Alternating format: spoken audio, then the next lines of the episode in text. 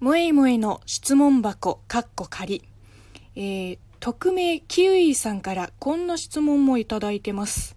高校2年で唯一の自宅通学になったのは、もえもえさんの希望だったんでしょうかそれとも学校側の都合だったのでしょうか不真面目な高校生なら大量になったということもありますが、もえもえさんが大量になるようなことをするとは思えません。話して大丈夫でしたら取り上げていただけると幸いです。匿名キウイさん、質問ありがとうございます。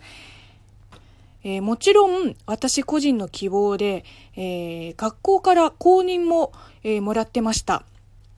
実はね、うちの高校が、え最初から全寮制っていうわけではなく、えっ、と、うちらの代から、もうなんとなく全寮制になったっていうことがありました。え、なぜかというと、もともとうちの高校の校舎が、え、都心部にあって、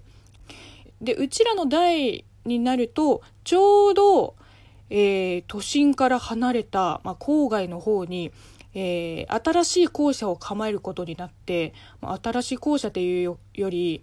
もうキャンパスなんですよ。えっ、ー、と、結構敷地面積が、あのー、でかいキャンパスなんですよ。だから、都心から、えー、まあ、自転車全速走行30分、えー、徒歩2時間バスで行くと、えー、待ち時間も含めて1時間以上かかっちゃうところにあるのでさすがに自宅通学を認めてしまうとあのみんなもう通学だけでもいっぱいいっぱいになっちゃうので、えー、その時間を、えー、節約するために、まあ、寮に進むことをえー、推奨していました、え、学校側は。だから寮から出て自宅通学になっても学校側にとって何の不都合もないんですよ。ただ朝も早いし夜の実習もあるのでさすがに通学時間が長いと効率的にも安全面にも良くないのでまあそこはまあ自己責任っていうかで私の時はさすがに夜の下校時間が、えっと、9時過ぎなので、あのー、夜道が危ないということもあって、えー、夜の自習時間を、えー、欠席でも OK っていう特別扱いを、あの、学校側から、えー、いただきました。えー、結果から言うと、私は、えー、全校生徒の中にたった一人、えー、そういう許可をいただいて、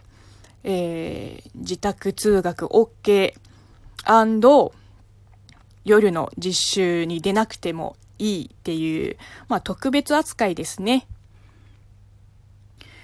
うん、不真面目な高校生なら大量。あるかもしれないけど、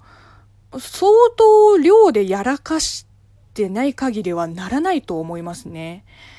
まあ、少なくとも私の周りにはそういう人はいなかった。